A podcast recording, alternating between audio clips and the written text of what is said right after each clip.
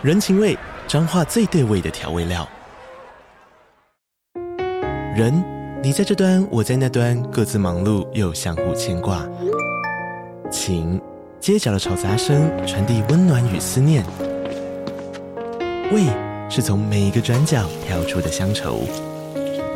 这里是彰化县政府 Pocket 节目《彰化早咖》，我是主持人内克。从彰化大小事各具特色到旅游攻略，透过轻松有趣的访谈，带着大家走进最在地的早咖。准备好了吗？彰化的故事，我们说给你听。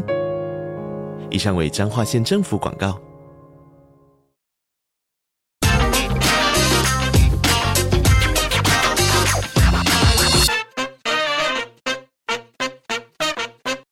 Hello，大家好，欢迎收听听经济，我是这集编辑室 On Air 的主持人徐木君。这次我们要聊的题目是大缺工潮有何解啊？因为这个最近缺工的议题很热哦，所以我们今天就要来探讨这个问题哦。那我很荣幸的邀请到我们的好朋友，我们的这个经济日报的资深记者哦，江瑞智上节目。各位听众好，我是江瑞智，我很高兴来到节目跟大家聊一聊。好，哎、欸，瑞智，今天啊，我们想要聊的就是说，哦，你最近一直在报道的一个缺工方面的这个议题，哈，那里面就有提到说，其实现在这个缺工议题哦，已经等于是一个全国性的议题哦，那经常都上到我们这个媒体的版面，尤其是最近这个第四季的调查哦，哦，我觉得又又是让我蛮惊讶的，就是说。过往第四季，因为已经接近年底哈，一般我们在上班都大家都可以知道说，其实接近年底哈，呃，要么就是我我我混到哪领年终，嗯、要么就是说，对不对？就是根本不可能轻易的离职啊，怎么会现在会发现说，其实大家在这个位置上面都在找工作呢？然后，然后现在这个根据这个一零四的这个调查显示出哦，居然有高达八成七的企业哦，现在在第四季开始增财，他也不跟你拼明年。过完年再来增财咯，然后到十月份的时候，工作数竟然已经达到一百零八万个。哇，这个应该已经超过我们这个每年的出生率的不知道几多少倍了，所以这个这个是很恐怖的哈，不仅在攀历史新高，而且这个连续第八个月都突破百万大关哦，那表示说这个连续八个月其实根本就没有消耗掉这些工作数哦，而且也比去年同期成长了六趴，也就是说我们光看十月还有第四季哈，现在这个整个的状况哦，所以缺工的情况是相当的严重哦，甚至最近这个。呃，很多这个饭店业哈，老板常常上这个媒体哦，哦，就是就连这些一些有名的知名的饭店都都讲说，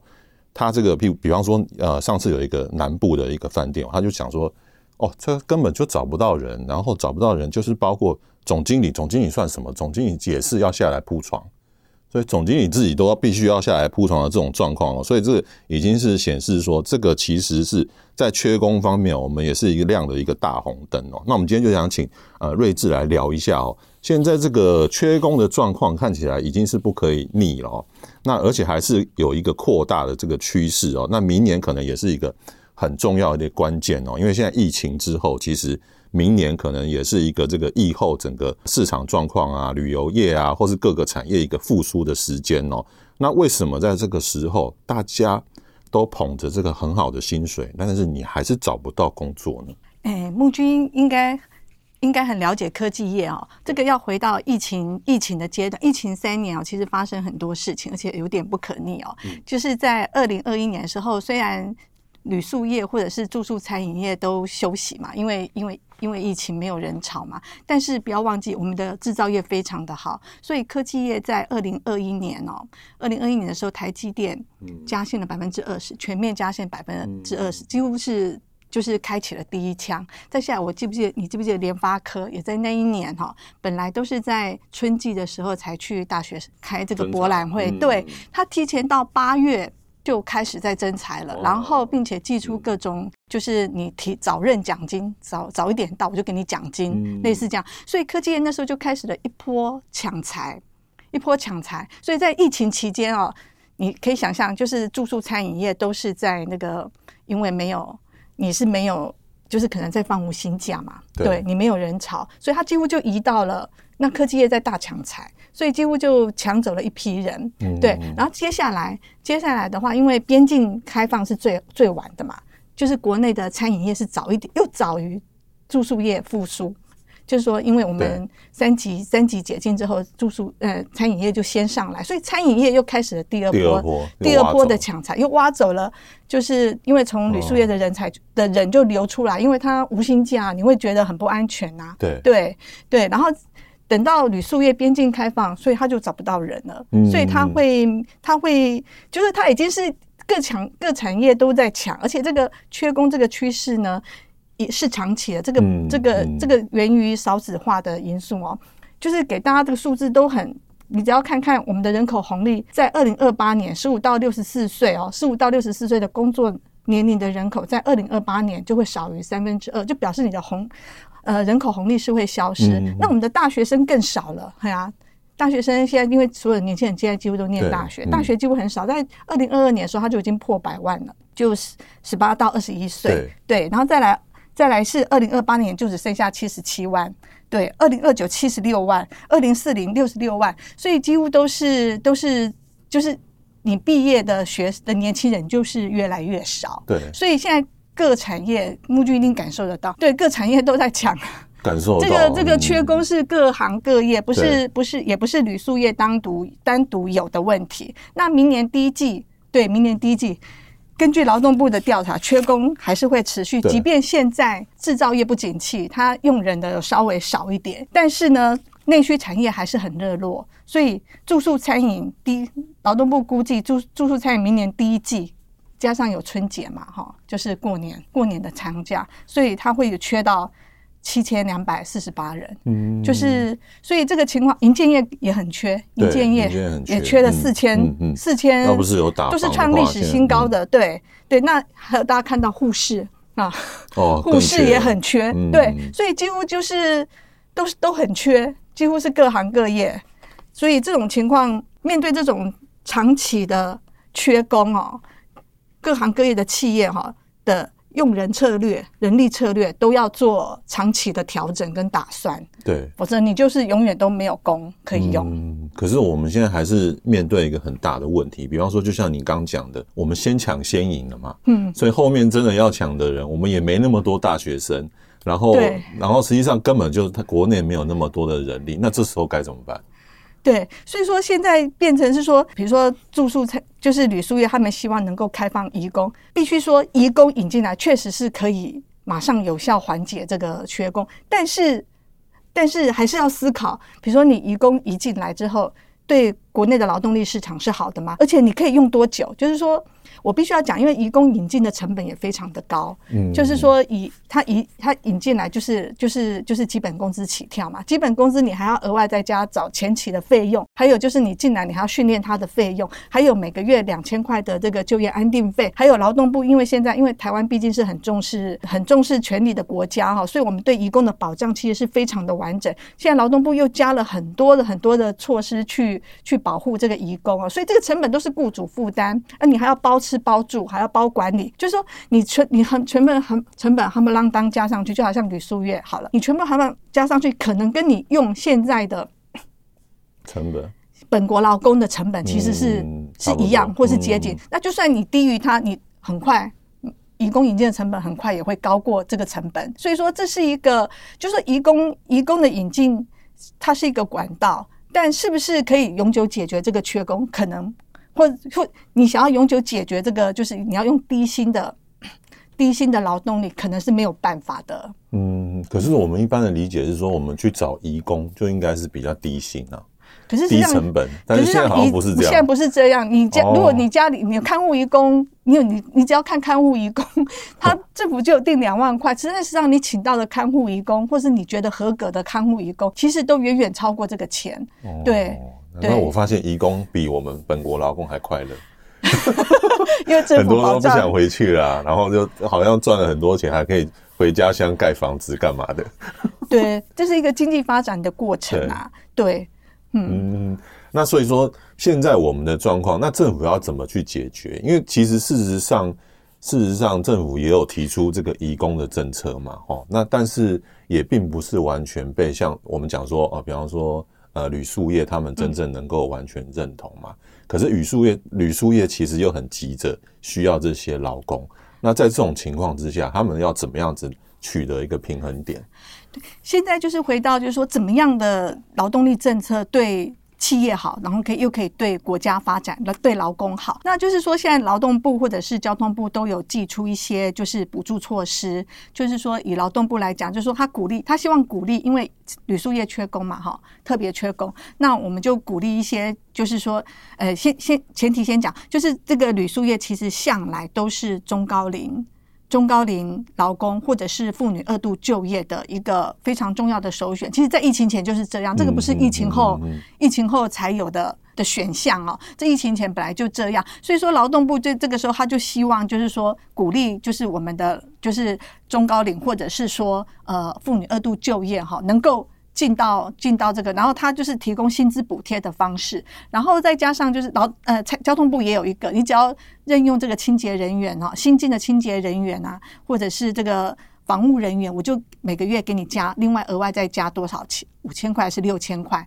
好，就是给这个劳工，他就是希望，他目的都是希望鼓励国人能够投入这个行业。那劳动部他也提供专案的这个媒合啦，比如说根据这个劳动部最新提供的的数据啊，就是。他当然是要符合一定给到一定的薪资，我才给你专案，才给你专案媒合的服务。比如说，他就是北部，他就是要三万二，好，那中南部他就是要两万八。你要提供这样的薪水，我我再来帮你业者做媒合哈。那那根据这个业者报出来的资料哈，比如说他提供了一千多名的职缺，那劳动部推荐了五千多名的中高龄或者是说妇女啊，给他去就是给他面试，结果成功的媒合率。就只有非常九趴，对，九趴不到，就是不到一成，非常的低。然后你还是会看到有一些有三成四的人是在等通，等七天内没有得到面试，就是没有得到面试的通知，就是有三成四的人是因为接不到通，接不到面试的通知这样子。那你也可以看到，就是有一些旅宿业开出的条件啊，就是一个防务人员，他要会讲英日语。要有美学的品味，对，还要有那个工作的，就是你能够承担工作量，然后还有美学的品味之类的，然后你还有证照，甚至有的要有证照。所以你开这么严苛的条件，那薪薪水你你只有三万块，你你你这个叫这个劳工怎么去符合这个条？去符合这个条件，所以劳动部这方面，他在媒合这个经验上，他会觉得就是雇主有刻意在挑工的情况，就是说你还是把标准拉拉的非常拉的比疫情前还要高，那你这种情况之下，你当然找不到工，所以这个早上这个媒合的效应，你找不到工，再来说要引进移工，所以才会导致大家都没办法接受这个，因为这个开放这个旅宿业移工的问题。就是很非常难的，从劳团到政府，到劳动部，到学者，到人力银行，通通一面倒的反对。对，因为你没有先用，先，因为它毕竟是国内就是中高龄就业，还有妇女非常住宿餐饮业啊，都是就是非常重要的就业的管道。嗯，对，所以你一旦引进移工，势必排挤弱势的。对，弱势劳工劳工的就业，所以这一点是不得不谨慎。而且这个一开哦，破窗效应，就是住宿餐饮业，其他的服务业就马上会跟进。好，所以说这个是一个呃，为什么它重要，或者是说它关键，就是就是它它会有一个破窗效应。对，嗯，所以变得不得不谨慎，或者说必须大家要用要共同来讨论哈。哎、欸，其实我们现在讲这个旅宿业的问题哈，那旅宿业虽然说。他们呃，老板也是很愿意加薪啊，但是问题是说，旅宿业它的这个的，诶，毕竟它的工作内容哈，跟那个高科技业或是其他比较专业的领域，它的含金量是不一样的。所以，当我今天如果是别的行业，我利用更高的薪水的话，其实旅宿业它本身它的或是餐饮业它本身的这些这些从业人员，他很容易就被挖走。那其实我们我们在缺工的状况之中，我们不要忘记还有人会被挖的这种。情况就是说我挖你，你挖我，然后我们现在把所有旅宿业跟餐饮业的条件都提升的时候，诶，科技业可能来挖啦，那或是说农委会来挖啦，或是什么专业的领域，然后只要会电脑、会 AI 的这些领域就把它挖走了。所以现在现在如果说我们讲到呃饭店啊、或者是餐厅，那餐厅比方说我们我们就讲说现在我们这个呃观光股里面的这个餐厅的股王是王品嘛，那王品最近才过了才过了三十周年庆。那其实王品它让我的比较大的感受就是说，它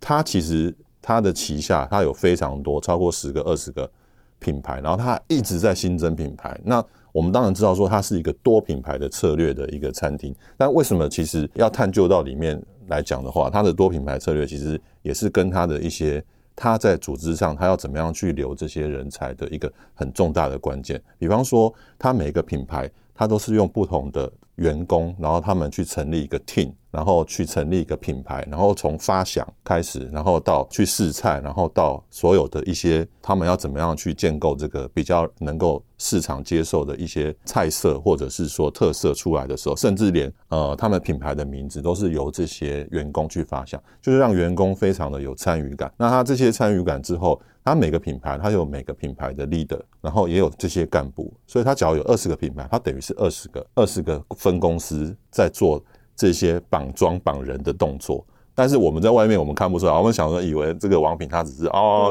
很厉害很会赚钱，但你就可以发现其实很会赚钱的餐厅它有它的一套。那你今天假如说我今天是星巴克或者是路易莎，那我其实我每每个就是咖啡厅我或者是什么的，其实他在这些从业人员在里面，他要出去开咖啡厅的人很多，那他就是没有他他他如果不用高薪，他没有办法帮助他，这就是在。整个各个各行各业，它的含金量不一样的时候，它会有一些不同的、不同的去绑人的一个策略。那其实这个政府其实在这方面就还没有它高干。嗯，这个企业自己想出来的策略，没错没错没错。对，那企业其实就像就像刚刚睿智讲的，其实企业它本身它也要去学习，它怎么样去转型，它不能老是等着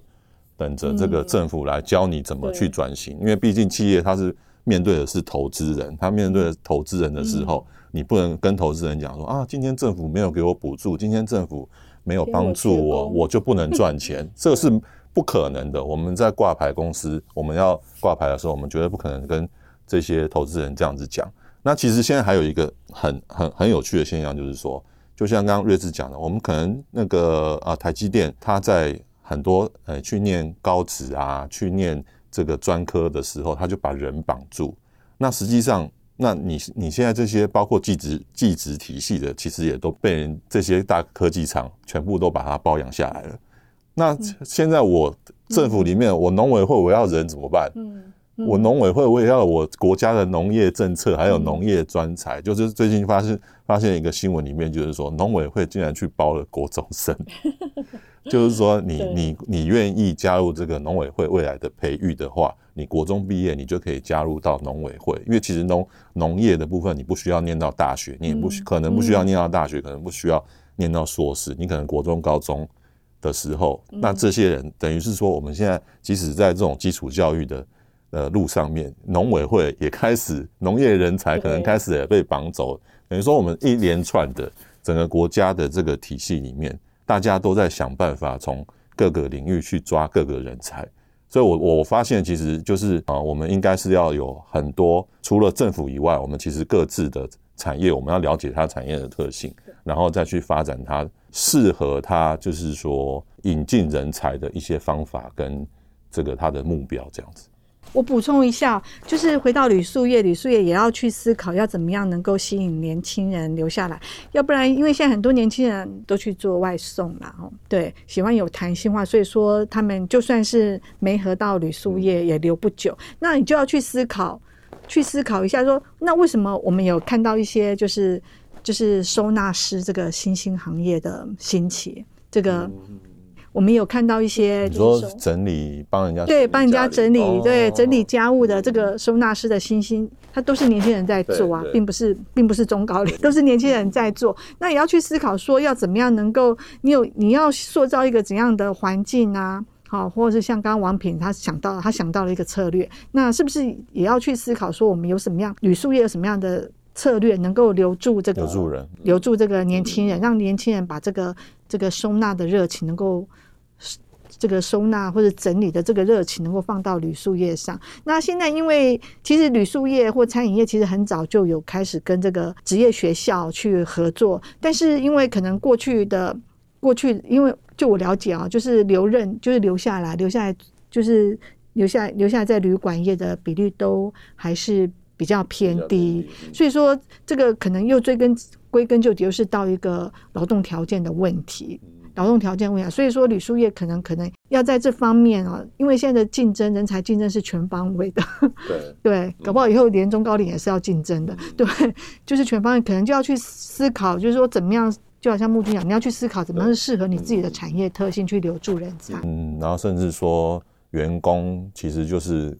等于是跟公司绑在一起。也是一个创业伙伴，对，你就变成是员工，也是你的创业伙伴，这种才有可能。嗯，对，是。那我是想从这个旅宿业的角度来探讨，就是说，那为什么过去他们可以用这么便宜的人力，但是现在不行？我还是要回到疫情，疫情真的改变了太多事情。改变老板的脑袋。对，疫情就是 就是疫情改变了太多事情，就是当然一个不可逆就是缺工，就是少子化、老子老年化啊。那这个这个现象好像也不是台湾独有。那缺工，疫情之后缺工所造成的缺工。呃，还有供应链的改变啊，等等，anyway 之类，都造成这个疫后的一个缺工。那这个缺工情况不是只有台湾独有，因为我们只要去欧洲旅行，因为我在今年五月我去了一趟北欧，北欧就是很有名的，就是无人化，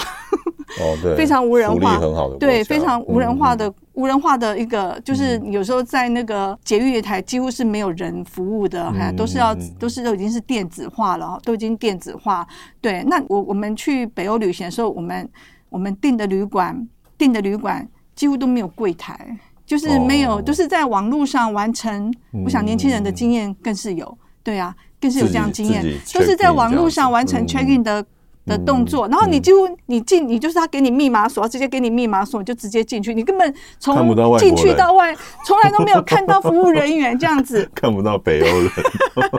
对，然后去便利商店，去便利商店，去超商，自己刷条码。自己结账，自己结账，他就是对自己刷条码，自己结账。哎呀，然后你就自己看这是什么菜，属于什么类，该刷什么条码。几乎就是我要说的是说，缺工这个是一个全球全球化的，或者或者说你说科技的推波助澜也可以。哎呀，是一个全球化的趋势。那你说像旅宿业，它就是把它就是把像以以以以这个欧洲的例子，它就是把这个撤掉前柜台的人力。把它撤掉，把它成本撤掉，把它放到就是让这个，因为防务人员是一定要的嘛，哈，或是清洁人员，这是一定要的，嗯、一定要有的。然后你后台的这个系统的维护的人员，或是业务人员，这是一样。所以你把一些成本节省来来换成这类的家，它的经营模式就改变了。嗯，哎，经营模式。那其实台湾也有智能旅馆，不晓得有，我知道，对，嗯，对，在在台中，嗯、对。也有一个很有名的智能旅馆，不就造成说我们现在旅宿业，它假如它它整个跟疫情以前的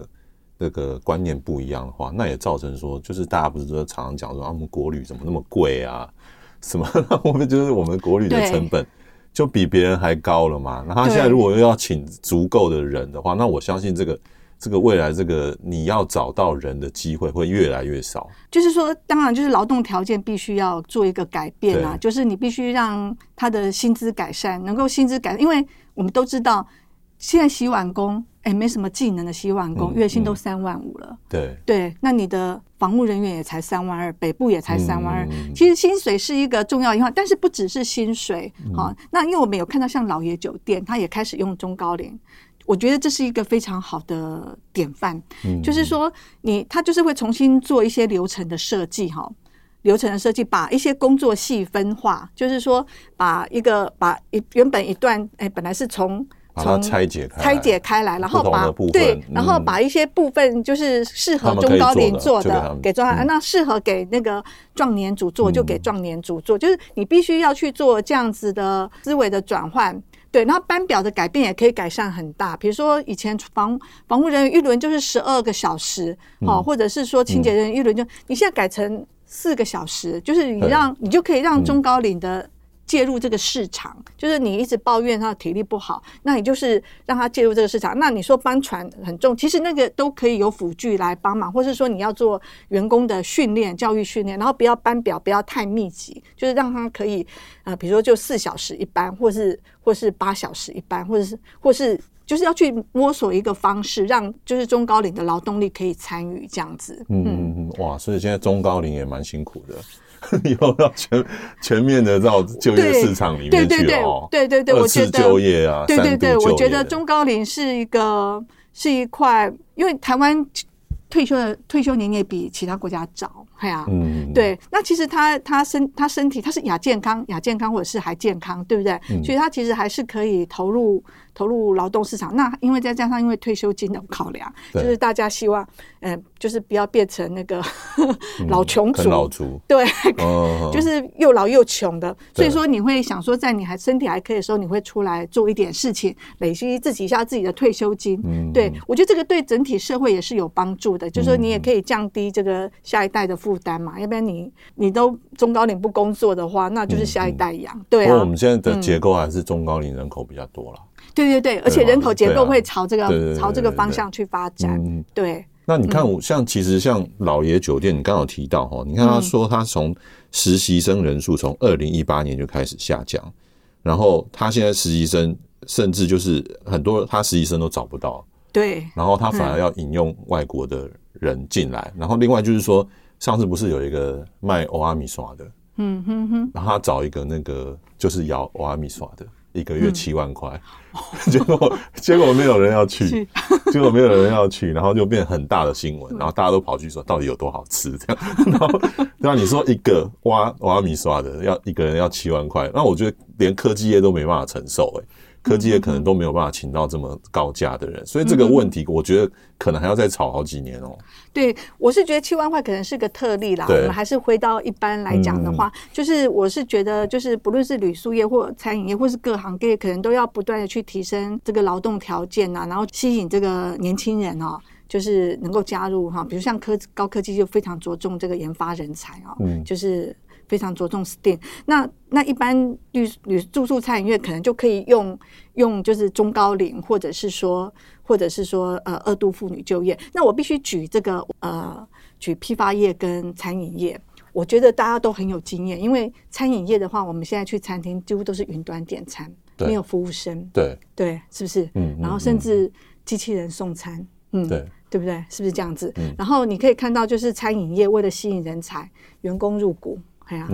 九流奖金，对，哎，通通都出来了。你不要说加薪，加薪已经加一波，加好几波了，对不对？就是他都有这些用人策略，哎，就是希望就是就就留留下来，对不对？那那个零售业，零售业也是，他就大量的拥抱中高龄啊，对啊，零售业不用搬重用搬不用搬重物嘛，要啊要搬重物啊，可是他大量的拥抱中高龄，甚至高龄者，他也。他也欢迎我们最常看的就是 Seven，哎呀，Seven 不是用了很多麦当劳，麦当劳也很多那个，对啊，那对啊，还有量贩店也是啊，用大量用它大量拥抱，它甚至开始发展无人商店，虽然在台湾还不是很普遍，但是在日本已经看到了，对，就是大量就是无人商店，就是说你会发现人家这个产业，他有在喊缺工嘛，他也缺工啊，他有像旅住旅宿业，哎，叫天叫地。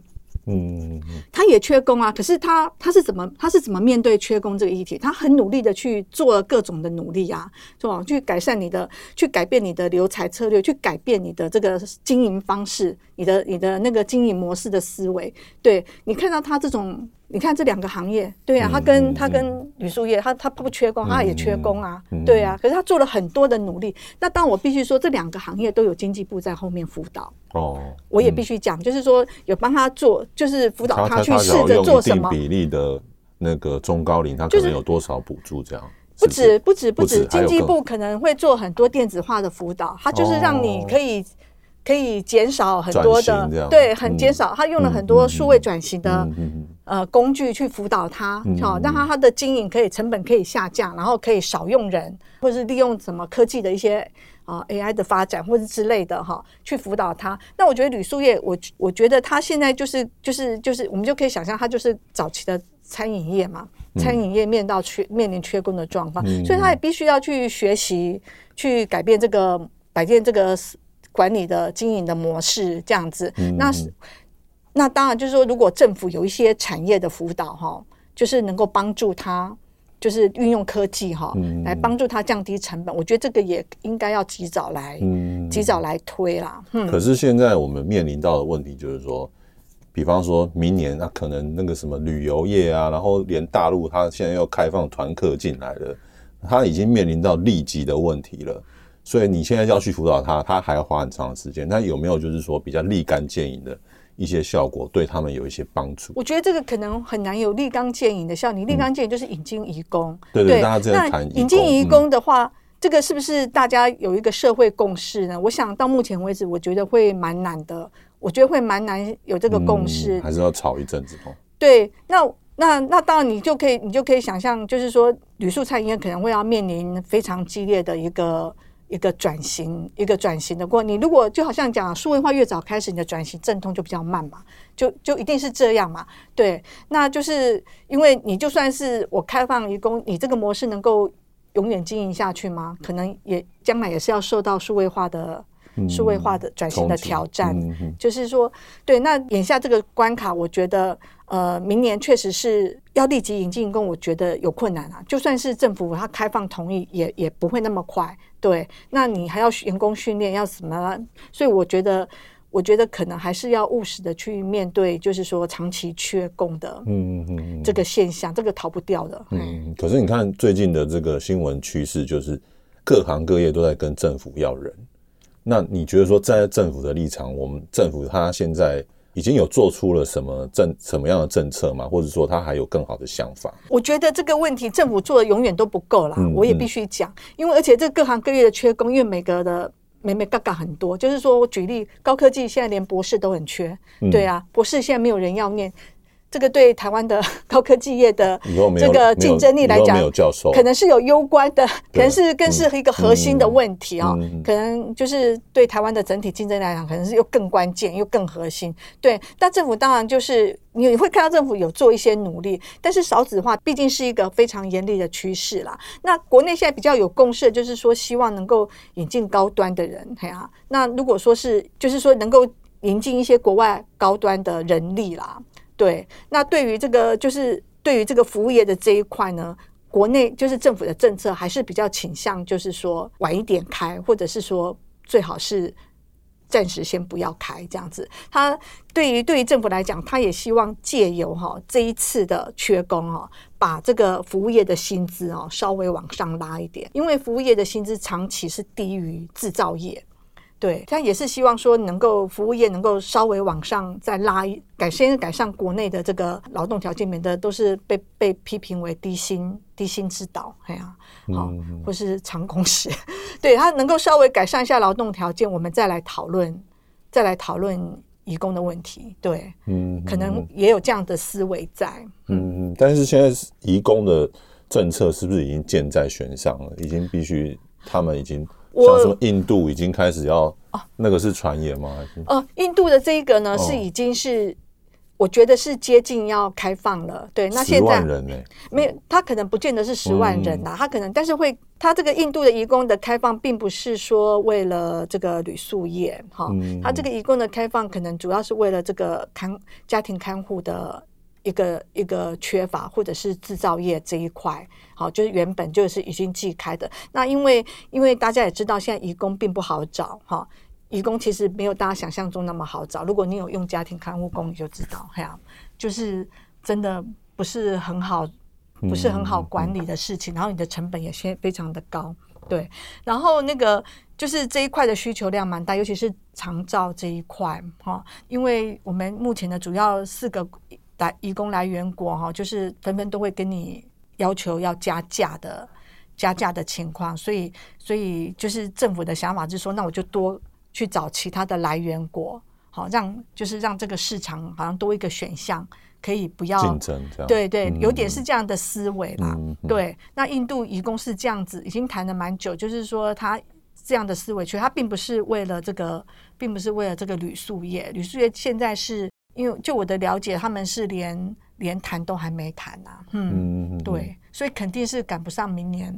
了解。明年的春节。嗯，嗯那就你来看的话，我们现在你觉得说我们现在缺工已经是既定的事实了嘛？那到底要怎么样子会比较可以真正去改善到这个改善这些问题？就是轻微的改善也可以。你觉得？我觉得哦，一个是生育率，台湾的生育率特低哈。那因为所有的缺工。源头最后都是生育率，嘿，少子化，所以对，所以而且因为台湾的少子化实在是比国家太严比国家其他国家更严重，所以我们这个少子化可能要稍微能够，虽然虽然没有办法立即解决，但是长期嘛，对不对？嗯、对，对对，长期，因为他如果那个 baby 多一点的话，我们的下下下下一代可能就会有比较多的人力这样子啊，嗯、这是一个。呃，这个一定是要做的。那另外一个就是短期来就是数位转型啊，就是我们所谓的甚至是 AI 化，嗯，就是说也许 AI 化可以取大量的取代，呃，因为科技的发展我们很难预测，哎呀，那那它它的进步也确实是蛮神速的，对，它有可能将来会大量的取代人力，这个是一个是一个呃，也是可能是没办法面对。没有没有办法逃避的事实哈，那所以说有一些劳动学者就会很希望说，在这个就是 AI 快速取代人类之前哈，劳动条件或者是薪资水准带上来，对，嗯，就是说尽量不要让 AI 太快的取代人力，人力对，嗯。嗯、要不然如果 AI 一旦取代这个大很快速的取代的话，可能会造成蛮严重的，有可能又是另外一个议题，就是严重的失业，嗯嗯、所以说。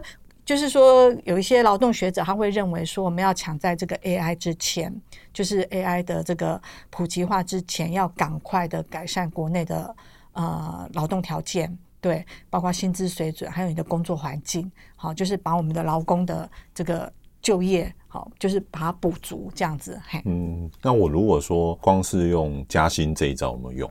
加薪呢，我觉得是一个。我觉得是一定要有，嘿但是不，嗯、但是你还要搭配整个，因为因为对中高龄来讲的话，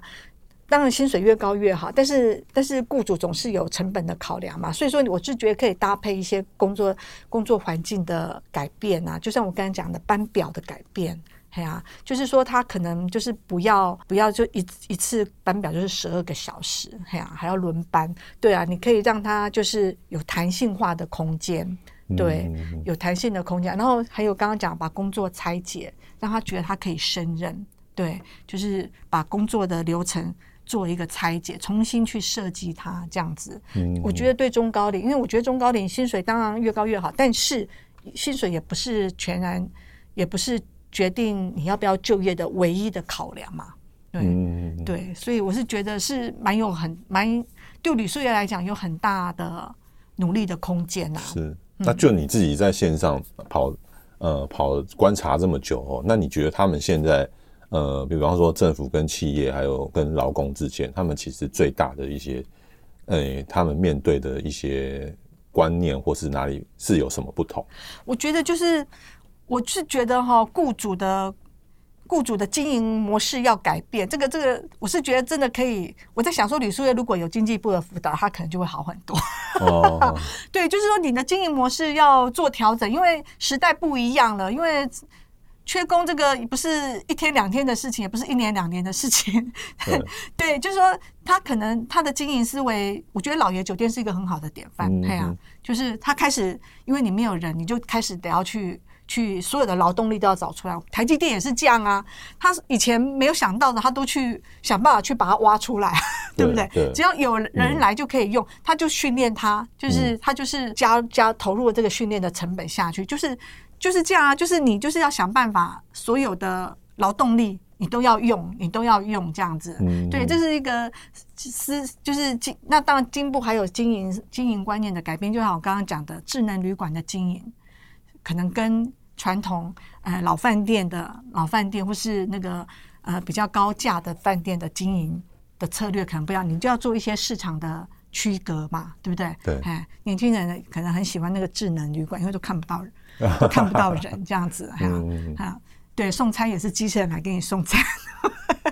对，就是你可能就经营策略就就分开了，对对，对，这是一个经验。那劳工也是，我就觉得我我个人是觉得中高龄哦，就业意愿很高。嗯，劳工龄劳中高龄的劳工喜欢做事情，对，就是很喜欢。那有一份工作，你就国家来讲，有你能够中高龄有一份工作能够延缓他的老化，延缓，那对国家的健保，对国家的这个照顾的支出也非常的有帮助。然后中高龄他有成就感，然后他也有退休金。他有，因为你要工作，雇主要帮你提这个提劳退，至少要提劳退金嘛。嗯、对，他就有收入，有收入就可以改善自己的经济，就都可以减少整个国家的